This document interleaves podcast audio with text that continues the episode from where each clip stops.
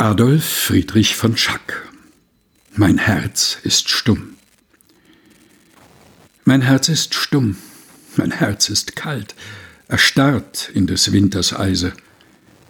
Bisweilen in seiner Tiefe nur wallt und zittert und regt sich's leise, dann ist's, als ob ein mildes Tauen die Decke des Frostes breche, durch grünende Wälder, blühende Auen murmeln von neuem die Bäche und Hörnerklang von Blatt zu Blatt, im Frühlingswinde getragen, dringt aus den Schluchten ans Ohr mir matt, wie ein Ruf aus seligen Tagen.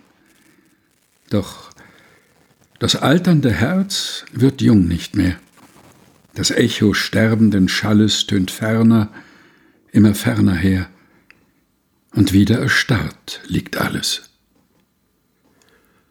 Adolf Friedrich von Schack Mein Herz ist stumm gelesen von Helga Heinold.